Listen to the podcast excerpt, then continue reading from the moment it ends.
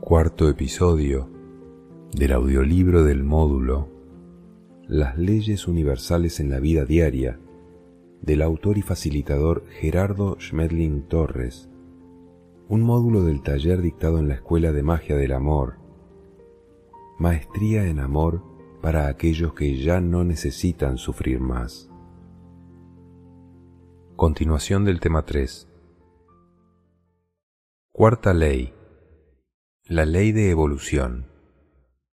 Nada puede evolucionar sin transformarse. Necesitamos autotransformarnos para poder evolucionar. La ley de evolución es la que permite trascender a niveles de mayor satisfacción a través del desarrollo de la conciencia.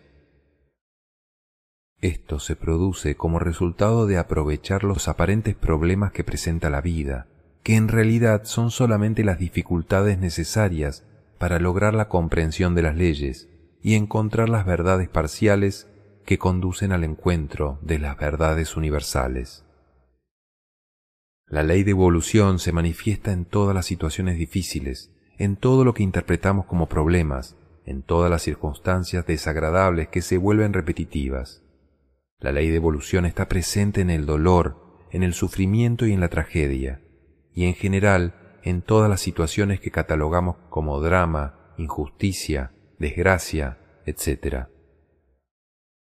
Esta ley, por ser superior a las tres primeras, permite que nos salgamos de las leyes de naturaleza, armonía y correspondencia, destruyendo el medio ambiente, causando enfermedades, epidemias y plagas, provocando guerras, violencia y odio, desorganizando ecosistemas, pueblos, razas, culturas, estructuras sociales, empresas y familias, permitiendo el desarrollo de todos los aparentes estados caóticos, los cuales son necesarios para inducir en los seres humanos la comprensión de las leyes inferiores, a través de reconocerlas en los resultados obtenidos y posteriormente aprender a respetarlas y a reorganizar el equilibrio como ejercicio para el desarrollo de la conciencia. Por esta razón, a la ley de evolución la llamamos la ley del flujo inverso, sin embargo, esta ley es la que realmente permite el desarrollo de la conciencia y el ascenso a otros niveles y correspondencias evolutivas de cada vez mayor satisfacción, llevándonos poco a poco hasta la liberación total a través del despertar de la conciencia. La ley de evolución funciona por el enfrentamiento de opuestos, produciendo la confrontación de todos nuestros conceptos creencias, culturas, costumbres, sentimientos y emociones. Permite que el desequilibrio y el aparente absurdo estén dentro de la ley. Permite que se manifieste lo que no es correspondiente en un lugar. Crea las circunstancias opuestas a las leyes inferiores, apareciendo como una antiley frente a las leyes a las cuales se opone, naturaleza, armonía, correspondencia. Por esta razón, el flujo inverso es con relación al sentido de las leyes inferiores a ella, porque sólo se puede descubrir la existencia de la ley yendo en contra de ella. De la misma manera que sólo yendo en contra de la corriente del río puedo reconocer lo que realmente es la corriente, y sólo puedo medir una fuerza oponiéndole resistencia. A nivel individual, reconocemos esta ley obrando a través del dolor, el sufrimiento, la angustia, las enfermedades físicas y mentales. A nivel social, la reconocemos en las enfermedades sociales, sicarios, pobreza, inseguridad, abuso de autoridad, agresión sexual, robos y en general en todo lo que se llama corrupción.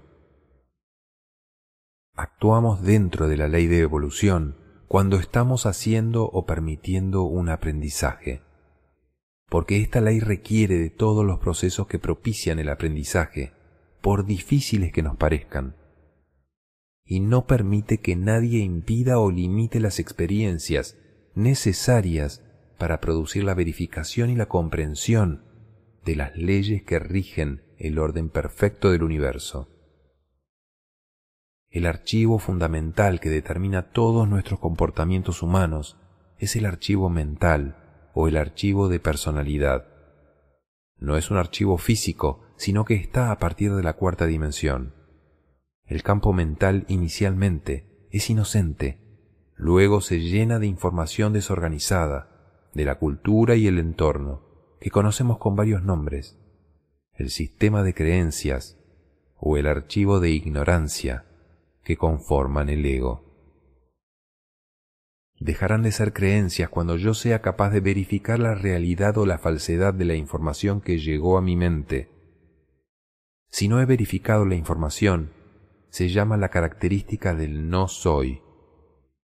Esta característica del no soy significa que mi comportamiento depende de lo externo. Por lo tanto, somos totalmente susceptibles y manipulables, y lo reconocemos en nuestros sentimientos. Nosotros permitimos que las situaciones externas nos afecten porque no sabemos hacer otra cosa. Las situaciones externas determinan que yo empiece a sentirme mal cuando algo no puedo comprenderlo o aceptarlo, o que me sienta alegre o contento si aquello me pareció adecuado de acuerdo con mis creencias. Para llegar al estado de yo soy en nosotros, es necesario encontrar la verdad y el amor. Significa encontrarnos con un campo interno absolutamente invulnerable, no manipulable, no ofendible, y que no contiene creencias, contiene sabiduría, contiene verdades reconocidas y verificadas. En la medida en que cada uno de nosotros va haciendo el ejercicio de desenredar sus creencias, salir de la ignorancia, limpiar el ego y lo vamos transformando en sabiduría, esta información va modificándose, la información mental, y se va convirtiendo en una nueva información que llamamos la comprensión.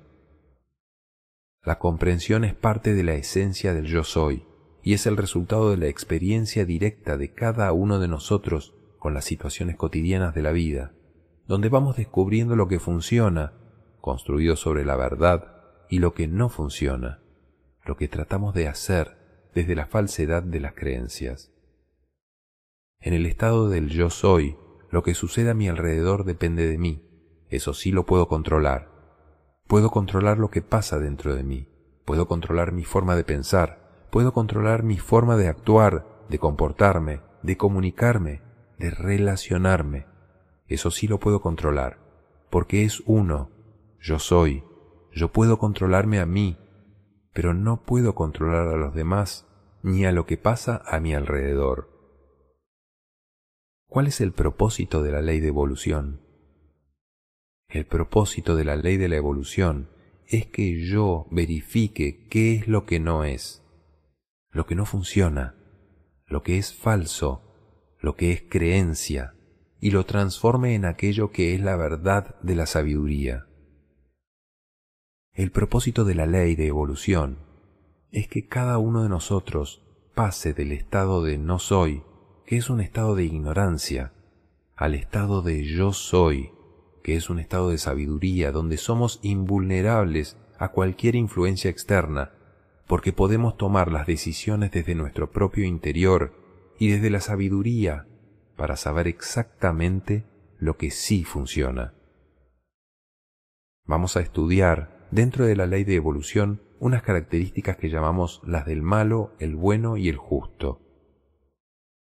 Esto es entre comillas, el bueno y el malo, porque en realidad no existen personas buenas ni malas. Lo que sí existe son ciertos niveles de ignorancia que están acumulados en nuestra mente, en nuestra personalidad, y dentro de esos niveles puede haber involucrados sentimientos. Entonces lo llamamos el bueno. O puede ser que la persona todavía no ha llegado al sentimiento profundo, y entonces lo llamamos el malo pero igualmente estamos hablando de un proceso de ignorancia de la ley. Dentro del proceso evolutivo que permite el paso de un nivel a otro, podemos encontrar tres tipos de personajes que actúan dentro de los parámetros de la ley. De acuerdo a su comprensión de la misma, a estas personas las llamamos el malo, el bueno y el justo. El malo es un individuo que en su proceso de evolución aún no ha desarrollado el sentimiento de bondad, por lo cual no se preocupa de los problemas de los demás, ni intenta sacarlos de sus experiencias de aprendizaje, pero es totalmente ignorante de la ley. El bueno es un individuo que ya ha desarrollado la sensibilidad por el prójimo, porque lleva un mayor recorrido dentro del mismo nivel.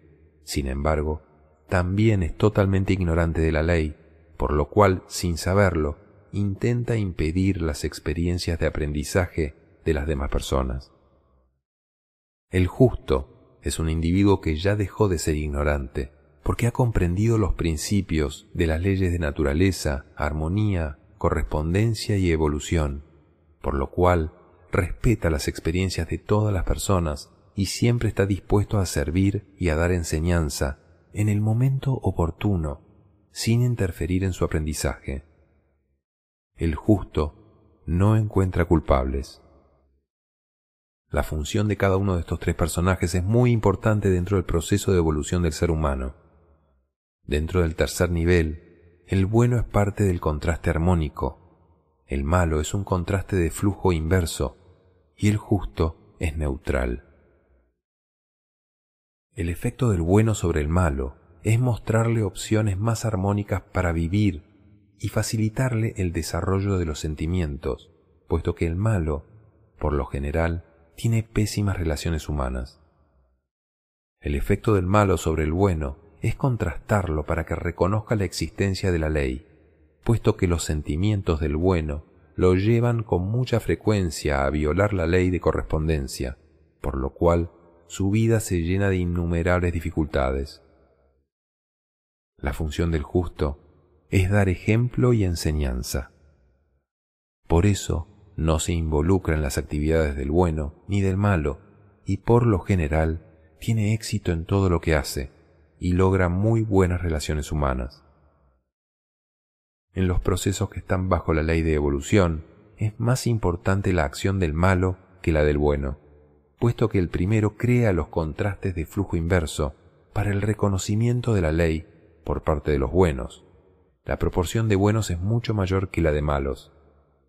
Y esto mientras que el bueno inconscientemente se la pasa tratando de impedir la evolución.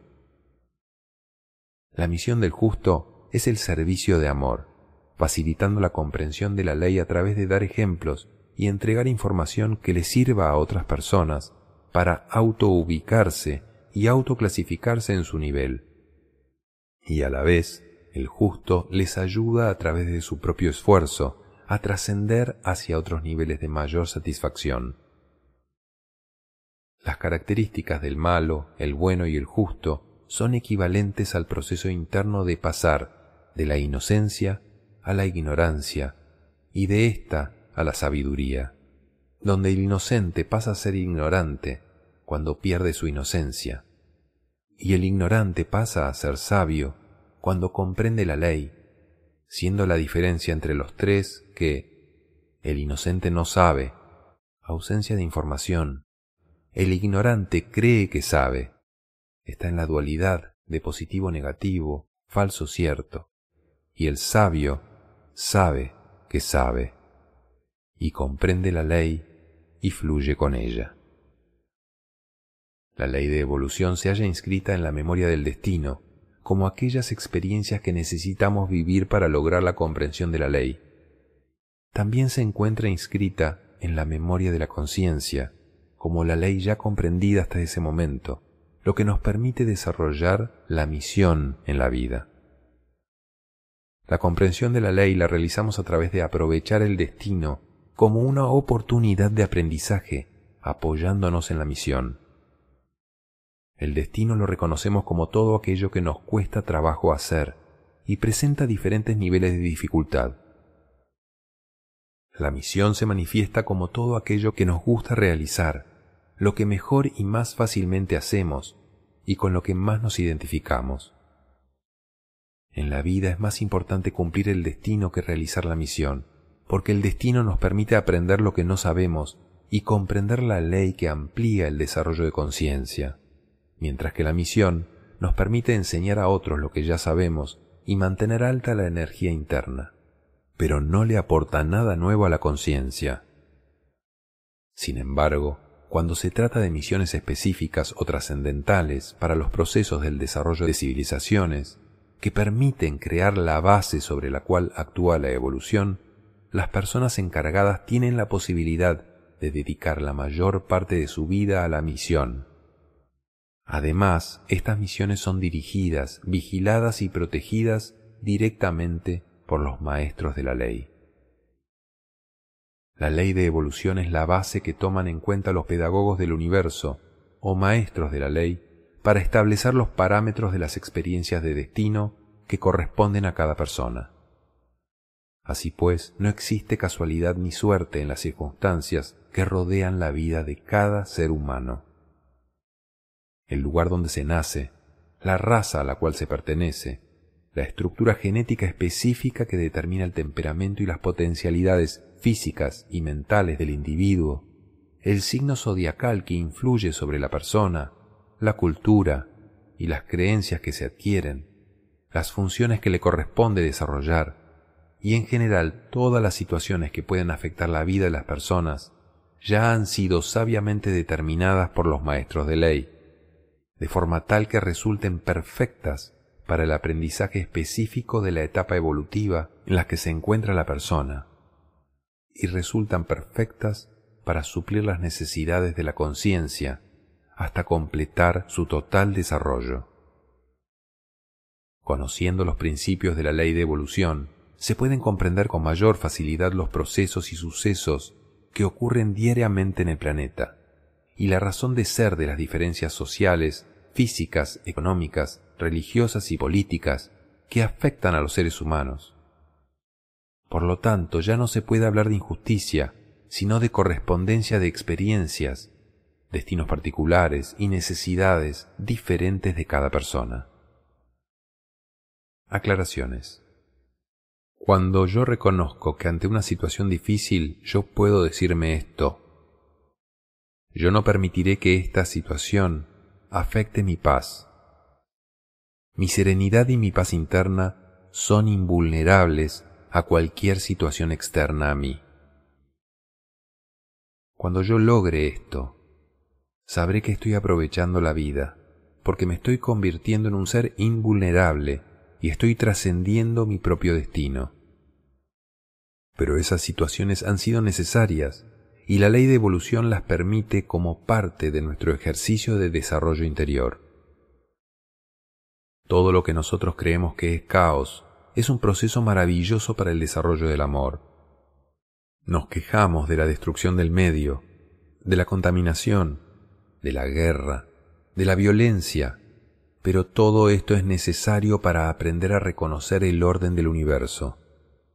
Cuando trato de solucionar este tipo de problemas sociales, me voy en contra de la ley y recibo el peso de la ley.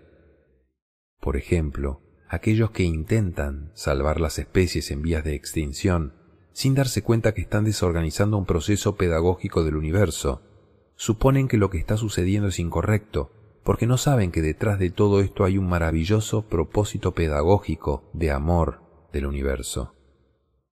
Es igual que ir circulando por una carretera en dirección contraria y decirle al policía que tú no sabías que estaba prohibido. El policía te dirá que pagues la multa y así ya has aprendido la norma. Con las leyes del universo ocurre lo mismo. Tu ignorancia no te exime de recibir el resultado del peso de la ley. Por eso encontramos tantos bloqueos, tantas dificultades, y no sabemos por qué está pasando eso en nuestras vidas. Todo eso que nosotros consideramos las malas noticias no son nada más que la presencia de la ley de evolución. No es que la ley de evolución genere esas situaciones, es que las permite, las generamos nosotros desde nuestra ignorancia. No busquen problemas, es suficiente con que solucionemos los que tenemos. No necesitas el problema porque ya aprendiste a resolverlo, pero no significa que no necesites evolucionar más. Significa que estás disfrutando de lo que ya aprendiste. Vendrá otro curso, pero ese curso para ti cada vez será más fácil porque tienes más energía, más sabiduría y más capacidad. Cuando se alcanza un cierto nivel de sabiduría, tenemos muy claras dos cosas en la mente. No cometer el error de la omisión o el error del exceso. La omisión sería no hacer aquello que me corresponde hacer, y el exceso significaría hacer algo más de lo que me corresponde. En ambos casos me saldría de la ley. Alguien con alguna sabiduría sabrá que le corresponde ayudarle y servirle al que viene detrás de él, y lo hará con todo el amor y no se sentirá obligado a hacer eso, lo hará feliz. Cuando yo me siento obligado a hacer algo es porque no he comprendido. Las personas no son buenas ni malas. Cada quien hace lo mejor que sabe, lo mejor que cree y cumple una función dentro del orden del universo, de acuerdo con su nivel de ignorancia o de sabiduría. El malo no interfiere la ley de correspondencia, pero se sale de la ley de armonía. Evolutivamente tiene algo más de desarrollo el sensible que el insensible, porque ha dado un paso más no se puede ir hacia atrás en la evolución. Si yo ya desarrollé sentimientos, no podré volver a ser insensible. Necesito ir hacia arriba. Cuando ya pasé por conocer los sentimientos como una herramienta de autoconocimiento y desarrollo espiritual, y pasé a reconocer la existencia de la ley del universo, entonces me doy cuenta de que el sentimiento no me sirve y voy hacia el desensibilizado a este personaje lo llamamos el justo. El insensible no puede pasar directamente a desensibilizado, porque primero necesita pasar por sensible. El justo ya es un personaje que tiene bastante maestría en su interior, maneja los recursos con sabiduría, tiene paz, tiene buenas relaciones y no interfiere en los destinos de los demás. El justo siempre enseña a pescar, no entrega los pescados. Es una interacción de evolución muy hermosa. El personaje insensible le muestra al sensible la ley y el sensible le muestra al insensible los sentimientos. Sin los sentimientos no podemos llegar a conocernos a nosotros mismos, pero una vez yo ya me conocí a mí mismo, los sentimientos se convierten en un estorbo en un estorbo para ser feliz, en un estorbo para tener éxito, en un estorbo para hacer buenas relaciones, en un estorbo para poder ser abundante, en un estorbo para colocarme en el orden del universo. Entonces ya vemos que ninguno de los dos personajes nos serviría en este momento y necesitamos pasar a la tercera opción, que la llamamos el justo. Los sentimientos se adquieren simultáneamente con el desarrollo de la personalidad. Los sentimientos son algo aprendido, no son algo genético. Lo que es genético son las emociones, no los sentimientos. Los sentimientos son culturales. Por sentimientos entendemos la capacidad de sentir. Las emociones son de tipo automático, no han pasado por tu razonamiento, mientras que los sentimientos son razonados, han sido racionalizados en el campo mental. Si tú pones frente a una persona sin sabiduría, un ignorante, un maestro y un insensible, la persona sin sabiduría te diría que son igual de malos, porque el maestro no le va a solucionar los problemas a nadie, porque sabe que eso va en contra de la ley, y el insensible tampoco, porque a él no le interesa solucionarle los problemas a nadie. La única diferencia es que el maestro le daría información a la persona si se la pide, mientras que el insensible no puede dársela porque no la tiene. Como un niño necesita conocerse a sí mismo, necesita los sentimientos. Esto está regido por una ley sencilla. No hagas por otro lo que él puede hacer por sí mismo. No le des al niño ninguna cosa que él no se haya ganado porque entonces aprenderá que lo que le llega no tiene valor. La información puede ser cientos de veces más valiosa que la ayuda. Les invito a entrenarse. Ustedes han visto que estas características del justo no se consiguen de la noche a la mañana. Requieren tres pasos. Primero, que yo tenga una nueva información para mi mente, información diferente a la información cultural tradicional. Segundo, requiere que yo verifique que esa información sea verdadera, para que no se vuelva en mi interior una creencia. A mí no me interesa que ustedes me crean nada, porque no me interesa que sus sistemas de creencias se fortalezcan. Ese es precisamente nuestro problema humano. Me interesa que tomen la información y la verifiquen en la experiencia a través de los resultados que ustedes mismos van a obtener, para que esa información sea verdadera para ustedes. Una vez ustedes tengan verificada la información como verdadera, entonces, 3. Haremos los ejercicios de desensibilización del sentimiento y ya podremos actuar como el justo. Práctica de verificación número 4. Primero, ¿cuáles son tus mayores desacuerdos sociales? Después de las explicaciones recibidas, puede que hayan desaparecido los desacuerdos. Si tengo desacuerdos sociales o cualquier desacuerdo, significa que no comprendo las leyes del universo y por eso no me puedo liberar del sufrimiento. Puede ser que no lo comparta, porque comprendo que no me corresponde esa función, pero no que esté en desacuerdo con ello. Cada vez que yo culpo, juzgo, condeno o critico, me ofendo, me siento mal con algo, es porque no comprendo.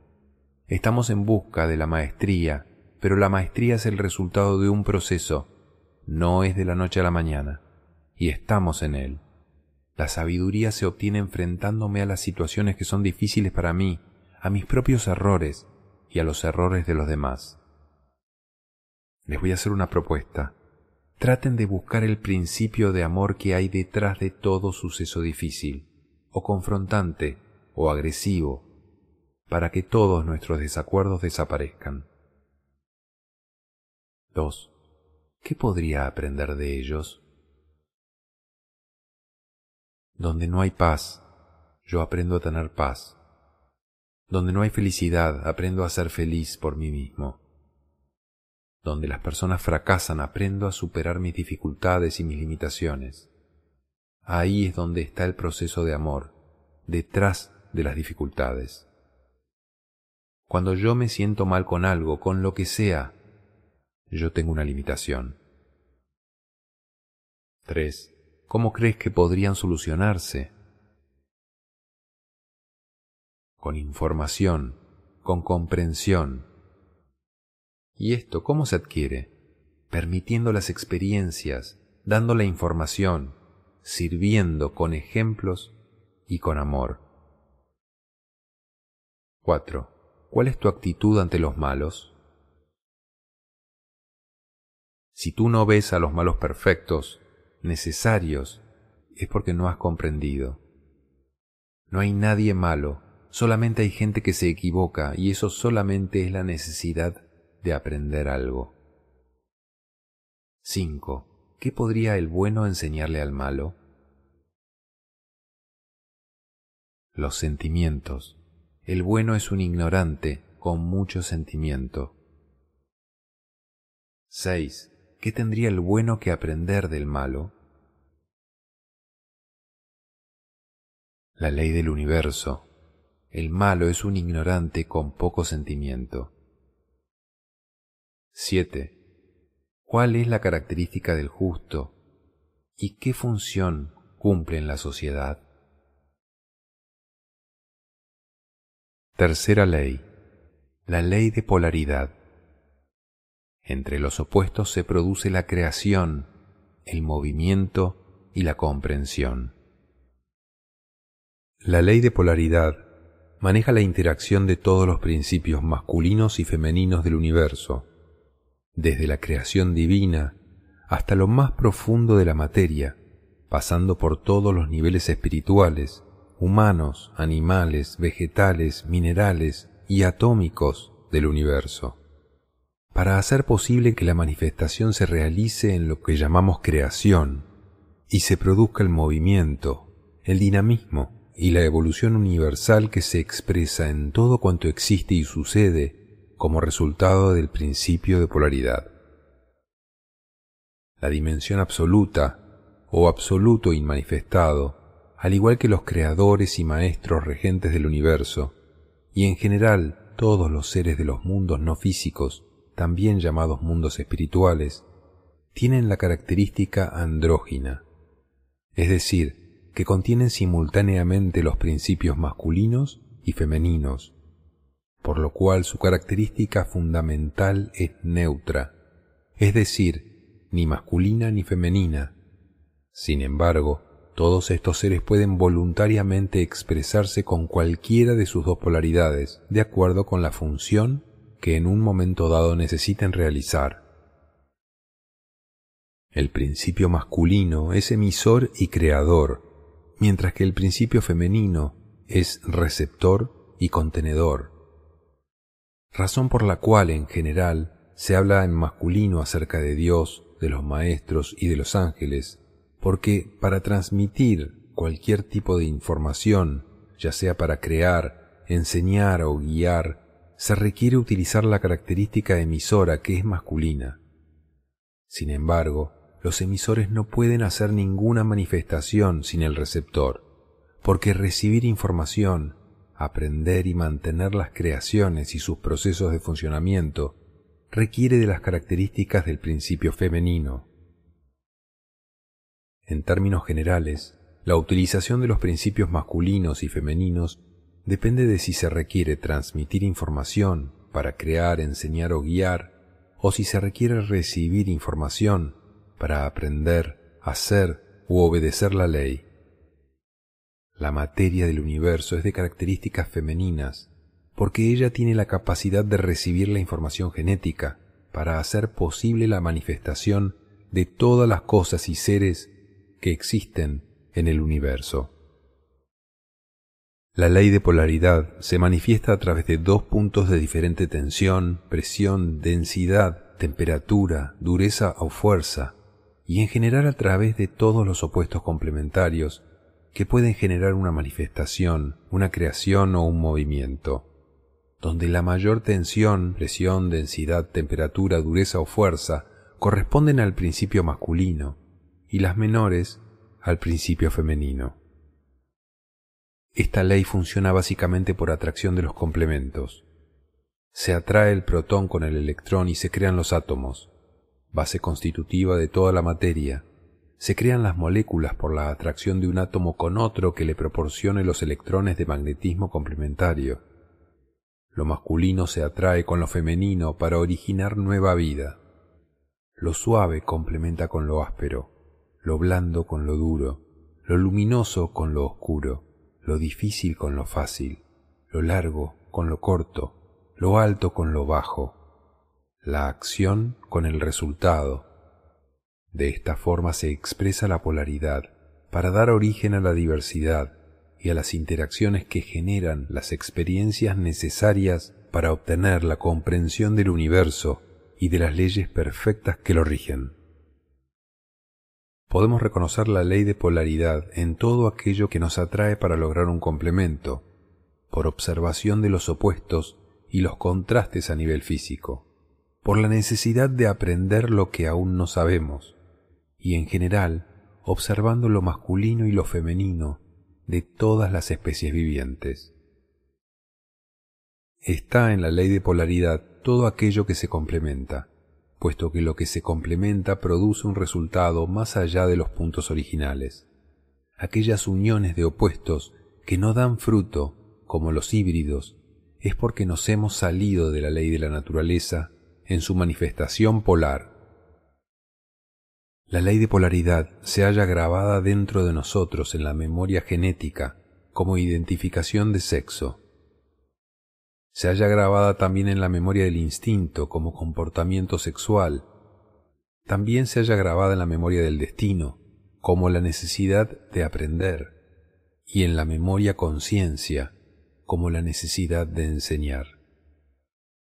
Aclaraciones. No puede crearse nada sin la ley de polaridad. La ley de polaridad es la herramienta para la creación. La ley de polaridad empieza en la dimensión 39. Tenemos la ley fundamental, que es la ley de amor, que contiene la información absoluta. Es el mismo principio que llamamos Dios y es el mismo punto de donde parte toda la creación. Recordemos que el punto superior en realidad es un punto andrógino, es decir, contiene simultáneamente lo masculino y lo femenino. Cuando lo masculino y lo femenino, lo positivo y lo negativo, lo de arriba y lo de abajo, lo de la y lo de la derecha, se fusionan en un solo punto, queda neutralizado. Entonces no se manifiesta ninguna fuerza, sino que es un punto neutro. Cuando el neutro se abre en dos, entonces aparecen las polaridades. Este punto superior se abre en otros dos. Uno se manifiesta como el principio masculino, que es información emanada, y esto lo llamamos la ley de manifestación. El otro, el principio femenino, el que llamamos ley de polaridad. Polaridad no es un equilibrio. Polaridad es una interacción que es algo totalmente diferente. Equilibrio es armonía. La ley de polaridad está, por ejemplo, en el átomo. El protón masculino, el electrón femenino y el neutrón neutro. Una vez algo ha sido creado, puede equilibrarse o desequilibrarse, y esto tiene que ver con la ley de armonía. Son opuestos lo masculino y lo femenino, pero complementarios porque sin los dos no hay posibilidad de creación alguna. Por ejemplo, para que yo pueda escribir en la pizarra se necesita la ley de polaridad, donde la pizarra es femenina porque es la que recibe y el rotulador es masculino porque es el que da. La ley de polaridad es la que permite que la creación exista o se manifieste todo lo que tú puedas percibir, cualquier cosa que pueda hacerse, ya sea por el hombre o ya sea por la divinidad, está regido por la ley de polaridad. No puede hacerse nada sin este complemento. Si vas a hacer una camisa se necesita la tela femenina y la aguja masculina. Si vas a cocinar un pan, necesitas el horno masculino y el pan femenino siempre hay un elemento que da y otro que recibe. Dios no es ni masculino ni femenino, los maestros tampoco lo son. Lo que pasa es que cuando alguien enseña, por el solo hecho de enseñar, es masculino con respecto al discípulo, por eso se habla de los maestros y no de las maestras, porque los maestros y las maestras son lo mismo, pero cuando alguien enseña, esa misión es masculina. Toda materia del universo es femenina, porque es la que recibe la información. Práctica de verificación número 5. 1. ¿Qué complementos originan la creación? Lo masculino y lo femenino. Todo, sin excepción, tiene masculino y femenino. 2. ¿Qué complementos originan el movimiento? 3. ¿Qué complementos originan el aprendizaje? 4. ¿Qué complementos originan los inventos? 5. ¿Por qué es imposible crear sin la interacción de lo masculino y lo femenino? 6. ¿Cómo puedes reconocer tus características andróginas? 7. ¿Cómo puedes reconocer tus opuestos complementarios?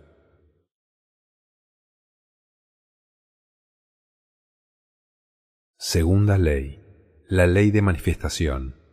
Nada se crea, nada desaparece, todo se manifiesta o se inmanifiesta. La ley de manifestación universal es la que permite que lo preexistente o inmanifestado se manifieste en todo lo creado desde lo más sutil hasta lo más denso, y es el origen de todo pensamiento, de toda idea, de toda palabra y obra, y en general, de todo cuanto existe y sucede. La ley de manifestación la llamamos la primera emanación de Dios, al andrógino, el andrógino. Es imposible imaginar, pensar o crear algo que no exista previamente en lo inmanifestado, como parte de la información absoluta del universo preexistente. Cualquier proceso de lo que llamamos creación es solamente el resultado de la manifestación actuando sobre la polaridad y no realmente una creación nueva. Sin embargo, a los seres que manejan la información emanada del absoluto y manifestado se les llama creadores. El universo preexistente significa que la información para todo cuanto existe y sucede en el universo siempre ha existido en la dimensión 40, o lo que llamamos absoluto inmanifestado.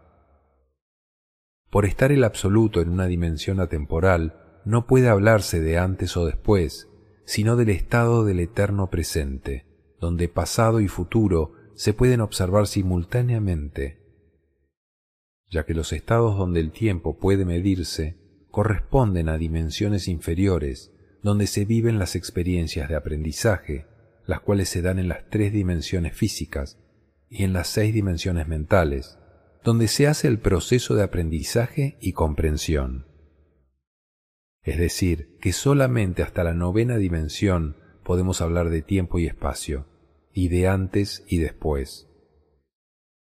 En el universo no hay nada viejo ni nada nuevo, porque lo que nosotros llamamos nuevo ya ha existido y sucedido miles de veces en este o en otros planetas. Y lo que llamamos viejo sigue existiendo y sucediendo en este mismo instante en otros lugares del universo. Cuando hablamos de tiempo y espacio, o de antes y después, se refiere solamente a las dimensiones dentro de las cuales se dan los procesos de aprendizaje y comprensión de las leyes que rigen el orden perfecto del universo. Los procesos de evolución que se dan en las dimensiones inferiores sí tienen un comienzo y un final, y pueden medirse dentro del tiempo y el espacio, y también hablar de antes y después, y de pasado, presente y futuro. Pero más allá de la décima dimensión, el pasado y el futuro, el antes y el después, se observan simultáneamente. Al nivel de la conciencia divina, el Hijo de Dios dentro de nosotros, que se desarrolla sobre la décima dimensión, no transcurre el tiempo, por lo cual puede decirse que el desarrollo de la conciencia divina dentro de nosotros no toma tiempo alguno. Sin embargo, para la tercera dimensión transcurren 40.000 años para hacer el proceso humano desde el primero hasta el séptimo nivel. Y para tomar la información desde los minerales hasta donde comienza la experiencia humana, transcurren billones de años terrestres. En la mayoría de los llamados libros sagrados o revelados, presentes en forma de historias o leyendas de la cultura de todos los pueblos siempre encontramos diferentes referencias a la ley de manifestación, donde se habla del origen único de todo cuanto existe. La Biblia dice, sea hecha la luz, y la luz quedó hecha. Se refiere a la manifestación de la información que ya existía en, lo, en el absoluto. En el principio era el verbo, y el verbo estaba en Dios se refiere a la información preexistente que se transmite a través de la onda del pensamiento de Dios. El libro del Tao dice, el Tao produjo al uno, el uno produjo el dos, el dos produjo el tres, el tres produjo todas las cosas. El dos se refiere a la ley de manifestación y el tres a la ley de polaridad. En las escrituras sagradas hindúes dice, en el Svara está la música. El Svara es lo que dio origen al universo. Aquí se refiere a la información inmanifestada que da origen al universo. Estas y muchas otras referencias nos hablan de un principio único, invisible e inmanifestado, que a través de manifestarse produce todo cuanto existe. Por eso, también podemos llamar a la manifestación la ley del regreso a la unidad o la ley de la conciliación, por ser el punto de origen de todo cuanto existe y sucede, porque en el origen todo está inmanifestado en un punto neutro. Podemos reconocer la presencia de la ley de manifestación en los pensamientos de las personas que traen la información para hacer toda realización humana de invención, arte o ciencia, y en general en todo lo que se puede crear o hacer. La ley de manifestación está escrita en nosotros, en los códigos genéticos, y a nivel mental la podemos reconocer en los pensamientos que permiten la creación de novedades para el planeta Tierra. En el absoluto está la información que utilizan los creadores para la manifestación y creación de soles, planetas, plantas, animales, humanos y en general de todo cuanto existe y sucede en el universo. Aclaraciones. Llamamos a la manifestación la ley de la conciliación, porque en ella se unen los extremos polares para dar la unidad inmanifestada. Es lo mismo que el cero. El cero es un punto neutro que puede resultar de varias formas. Cuando tú sumas un positivo con un negativo equivalente, te da cero. Eso significa que el cero contiene lo positivo y lo negativo simultáneamente. Por eso dicen los maestros Nada se crea, todo se manifiesta o se inmanifiesta. Desde lo preexistente, en un punto que llamamos inmanifestado, y que alguien puede llamar también la nada. No hay que confundir lo físico con lo no físico, y lo manifestado con lo no manifestado. Lo no físico también está manifestado en el momento en que el pensamiento es algo que se manifestó en tu mente, y la mente no es física, y el pensamiento tampoco. Lo que tú puedes traer con el pensamiento, la parte masculina, es la información que viene desde lo preexistente o inmanifestado. Pero hay muchos niveles dimensionales no físicos que son manifestados. De hecho, cuando tú estás soñando, no estás en una dimensión física, pero esos sueños son reales y están manifestados en esas dimensiones. El mundo de los sueños puede estar en la cuarta, en la quinta, en la sexta, en la séptima o hasta en la novena dimensión. Esos mundos no son físicos, son reales y sin embargo son mundos manifestados. La primera manifestación del absoluto la llamamos Dios. Digamos que la primer copia que se saca del absoluto la ubicamos en la dimensión 39. Los hijos de Dios son una cosa y las manifestaciones de Dios son otra. Dios como tal no es el que hace las creaciones. Dios tiene una función diferente. Dios lo que hace es emanar a los creadores por algo que llamamos la manifestación o ley de la resonancia, porque no son seres nacidos, sino manifestados. Se van haciendo resonancias de esta misma dimensión y van apareciendo una serie de copias que se extraen de la dimensión 39. Esas copias son un poquito más pequeñas. Esas copias van a actuar sobre la materia, entonces están los principios femeninos y las partículas elementales. A este Dios le vamos a encomendar la creación de planetas y sistemas solares. Él toma la información y la lanza sobre el principio femenino.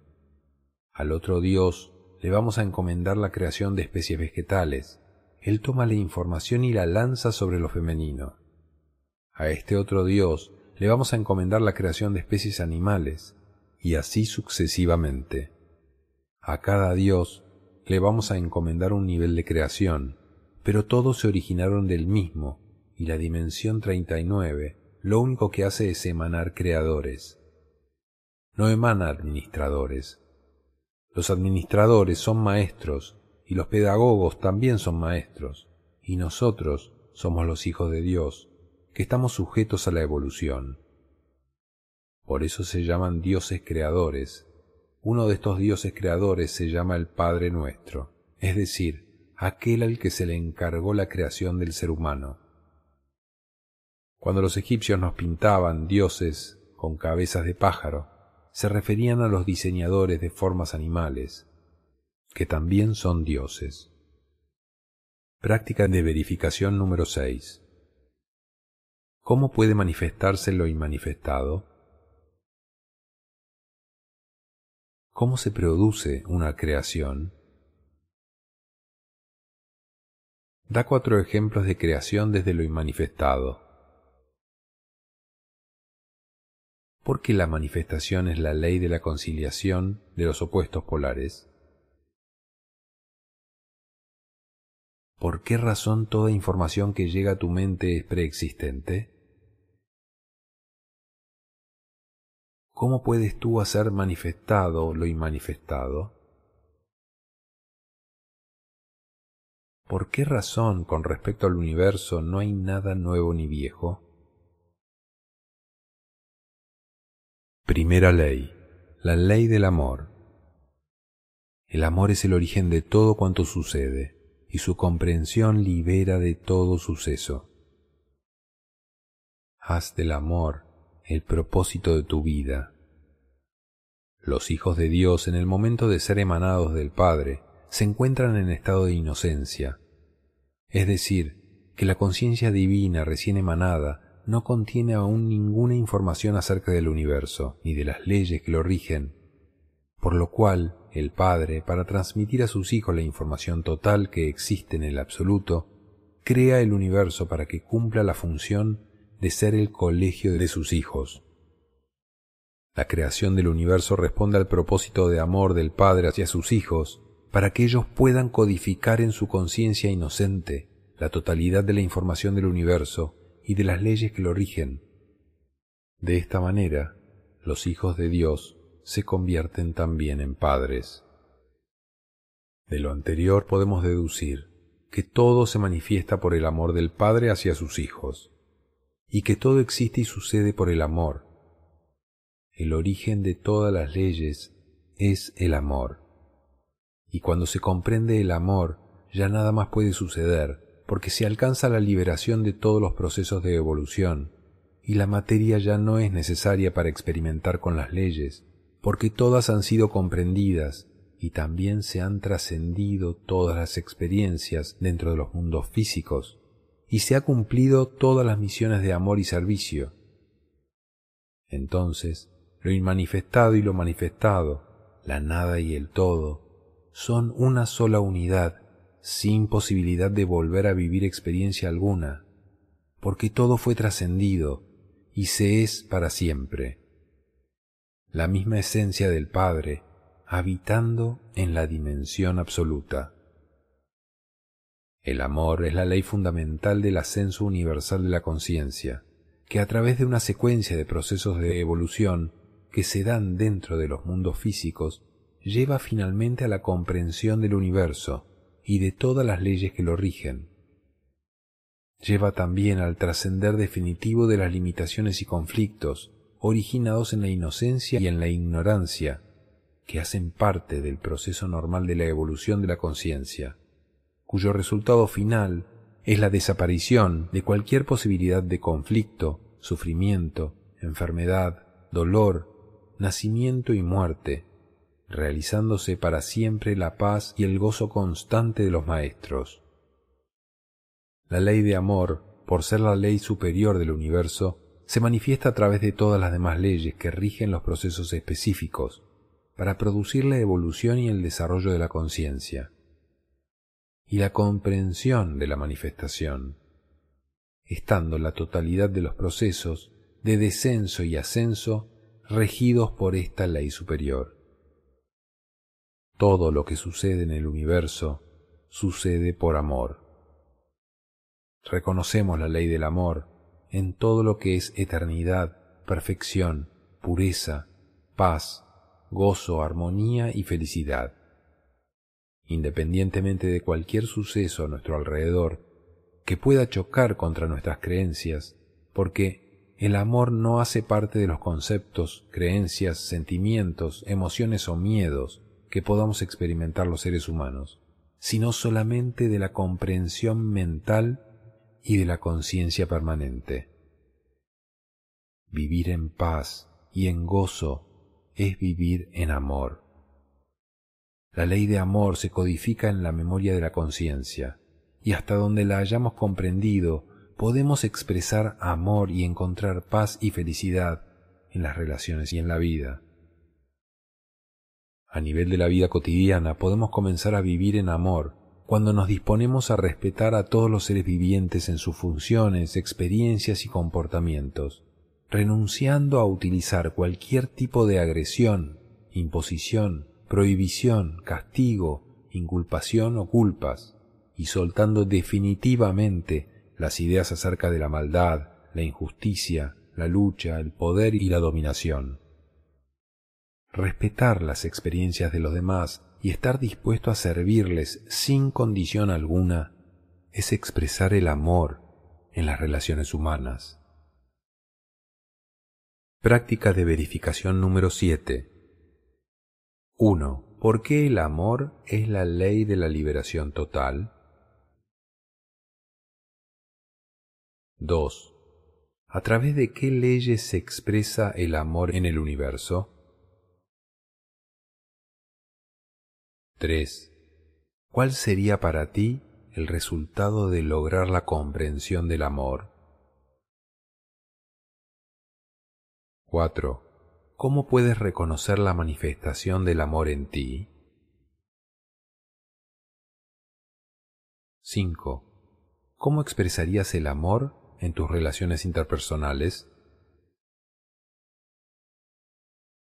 6.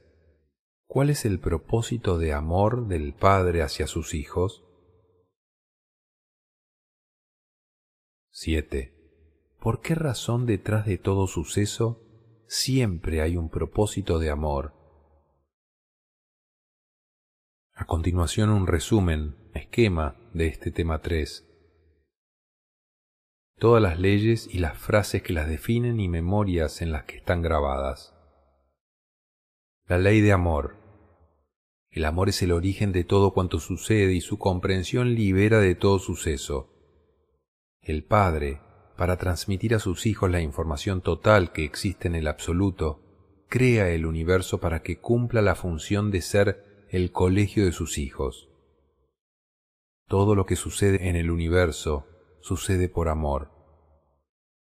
Vivir en paz y en gozo es vivir en amor respetar las experiencias de los demás y estar dispuesto a servirles sin condición alguna es expresar el amor en las relaciones humanas.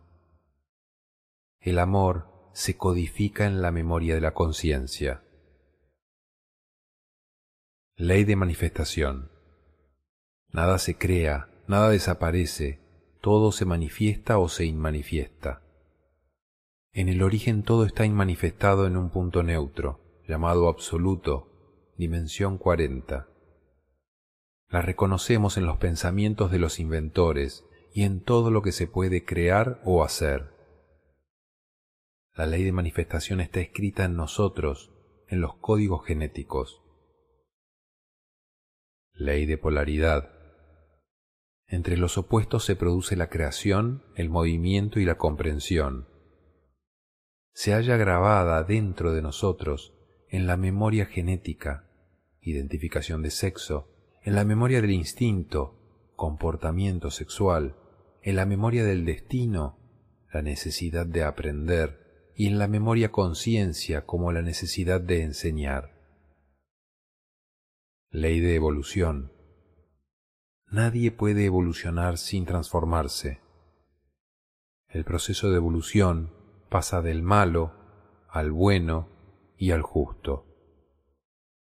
La ley de evolución es equivalente al proceso interno de pasar del inocente al ignorante y al sabio, y se halla inscrita en la memoria del destino y en la de la conciencia.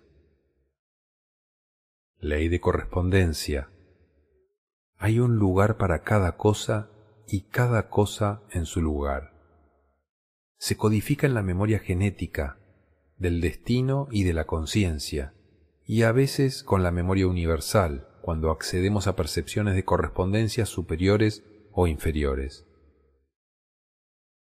Ley de armonía. Todo lo que se mantiene tiende al equilibrio. La ley de armonía se halla codificada en la memoria del instinto, la intelectual y la psicológica. Ley de naturaleza todo lo que nace muere. Atravesamos los estados de inocencia, ignorancia, sabiduría y maestría. Es una ley horizontal, su acción se da en el plano denso de la materia. Las memorias en las que está codificada esta ley de naturaleza son la memoria genética y la del instinto. Ejercicio de comprensión del tema 3. 1. ¿Cómo puedes verificar sobre la naturaleza todas las leyes del universo? 2. ¿Cuál es la función de la ley de armonía frente a las fuerzas en conflicto? 3. ¿Por qué razón la correspondencia nunca es injusta? 4. ¿Cómo puede la ley de evolución ayudar a nuestro ascenso espiritual? 5. ¿Por qué razón no es posible crear nada sin la ley de polaridad? 6. ¿por qué razón ningún evento humano será nuevo para el universo? 7. ¿Cómo puedes saber que ya aprendiste a amar?